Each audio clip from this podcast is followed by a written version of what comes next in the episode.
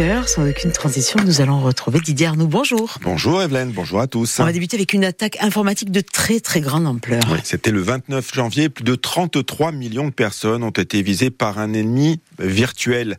La cyberattaque a ciblé les données sanitaires et de l'état civil contenues dans les fichiers informatiques de Viamedis et Almeris. Ce sont deux interfaces qui gèrent notamment le tiers payant des complémentaires santé, celle de la mutuelle de la Corse par exemple. Ces adhérents ont d'ailleurs reçu un courrier pour leur expliquer les faits et leurs conséquences. Depuis, une enquête a été ouverte par la CNIL, la Commission nationale informatique et liberté. Mais pour les usagers, cette attaque informatique n'est pas sans conséquences. La première, Paul Hortoli, ce sont des prestations à l'arrêt. Oui, audioprothèses ou lunettes sont difficilement prises en charge pour une personne sur deux depuis le piratage des données, une situation qui bloque les professionnels. Pierre Ferrus, opticien Ajaccio. Pour nous, ça représente une vingtaine de pourcents de nos mutuelles. Et le problème, c'est qu'on ne peut plus renseigner le client sur son montant de prise en charge. Alors, sur ces mutuelles-là, en fait, qui appartiennent au groupe Viamedis, on ne peut plus avoir accès à l'interface qui nous permet de calculer le montant de tiers payant des adhérents. Pourquoi vous ne pouvez pas le faire par téléphone? Ben, Parce que par téléphone, ils ne nous répondent pas ils veulent absolument qu'on passe par l'interface. L'interface, justement, n'est pas encore sécurisée et les plateformes assurent tout mettre en œuvre pour le retour à la normale. Qu'une donnée postale ni bancaire, numéro de téléphone n'ont été volés, mais ces données peuvent être utilisées. Michel Spé, la directeur déléguée à l'Agence régionale de santé en charge de la stratégie et de la qualité. Il n'y a pas de risque direct financièrement parlant. Le risque peut arriver de plus de manière indirecte concernant les possibilités d'usurpation d'identité. Le but avoué, euh, c'est clairement c'est de revendre ces données financièrement parlant sur le dark web. Le dark web, c'est ce réseau souterrain où les identités peuvent se vendre et cela inquiète, d'autant que ces attaques ne sont pas isolées et elles tendent à s'accroître. Chaque semaine, un à deux établissements de santé sont visés en France par des cyberattaques. La cybersécurité est-elle aujourd'hui aussi importante que la sécurité physique? Euh, C'est l'une des questions soulevées par la session de certification qui a eu lieu à l'Université de Corse avec des étudiants, des entreprises, des collectivités. Pascal André, le directeur de la sûreté d'Airbus, sera avec nous ce matin, invité à 8h moins le quart. On va passer à la politique. Didier Gérald Darmanin, ayant différé sa venue en Corse, avait invité la semaine dernière plusieurs responsables politiques insulaires à une réunion place Beauvau. Oui, le ministre de l'Intérieur souhaitait faire un, un point d'étape sur le processus d'autonomie de la Corse. Gilles Simeon n'a pas répondu à l'invitation. Au contraire de Laurent Marcangeli et de Jean-Christophe Angelini, le leader du PNC a expliqué hier à Ghisonach être allé à Paris dans une volonté de maintenir le dialogue ouvert avec le gouvernement. À part ça, que retenir de cette rencontre?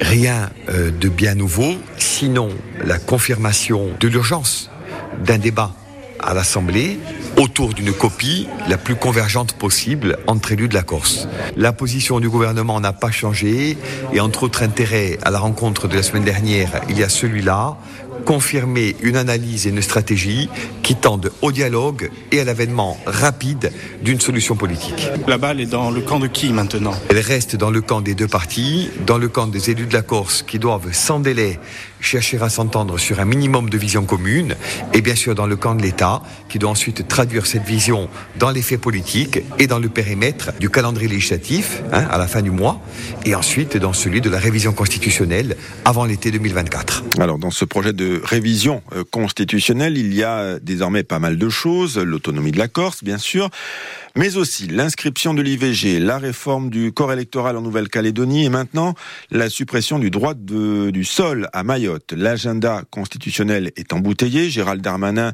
qui a rencontré en début de semaine le président de la République, semble envisager l'hypothèse d'un congrès à l'automne qui avaliserait toutes ces réformes. La multiplication des points de discussion dans un contexte de forte opposition risque-t-elle de compliquer le processus d'autonomie de la Corse? Écoutez la réponse du politologue André Fati. Ce qui est certain, c'est que plus il y a de sujets, plus ça, comment dire, plus ça ouvre le champ à des démarches, on dira, bah, de marchandage, de surenchère, notamment de la part de la droite et notamment de la droite radicale au niveau du droit du sol, qui voudrait bien l'étendre au reste de la France. Donc forcément, je ça crée de nouveaux éléments de négociation dans une négociation qui était déjà très compliquée à la base, avec une majorité aussi faible à l'Assemblée nationale et l'absence totale de majorité au Sénat, réviser la Constitution est particulièrement difficile. Euh, mais avant cela, il faudra que les Corses eux-mêmes se mettent d'accord sur un projet et pour l'instant, nous n'y sommes pas encore. Nous sommes même assez loin d'y être, puisque non seulement les nationalistes sont divisés sur la question du compromis avec la droite, mais la droite corse elle-même ne parvient pas à trouver un consensus sur la question essentielle du pouvoir d'adaptation législative ou du pouvoir législatif de l'Assemblée de Corse. Donc forcément, le, le mois à venir va être décisif en ce qui concerne cette révision.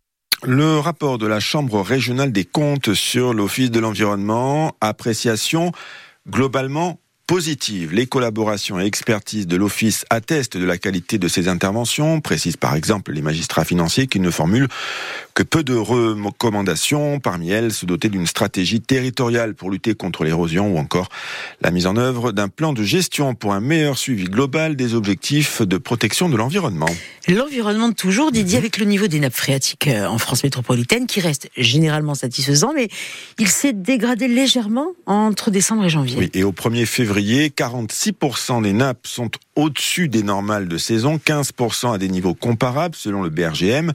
Le Bureau de recherche géologique et minière, euh, seules les nappes du Languedoc, du Roussillon et de la Corse conservent des niveaux en janvier 2024 plus bas qu'en janvier 2023, euh, des niveaux bas à très bas pour la Corse où les cumuls pluviométriques de ces dernières semaines n'ont pas permis euh, d'enrayer la tendance à la baisse, note le BRGM.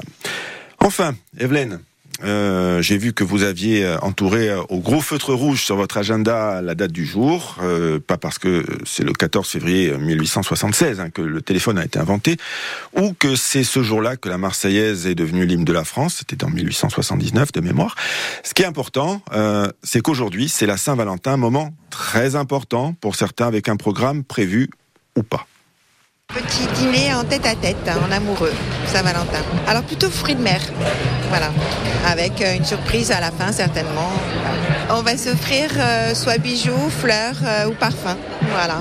Pour l'instant, rien de prévu, rien de particulier. Peut-être, vu qu'on a une petite fille, un petit repas improvisé ou pas à la maison, entrée, plat, dessert. On n'attend rien de particulier. Après, si un petit cadeau arrive, c'est pas mal.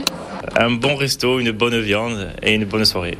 Elles sont un peu plus sur le, le cadeau, la symbolique, alors que bon, nous, c'est vrai que des fois, on peut oublier. Et, et, ben, ça peut marquer les esprits parce qu'elles s'en souviennent. Eh ouais, eh ouais, une alerte sur le téléphone, ça peut vous sauver une vie. Après, bien sûr, Evelyne, hein, on a entendu, si on se mange une bonne viande, comme disait le monsieur, la soirée est sauvée.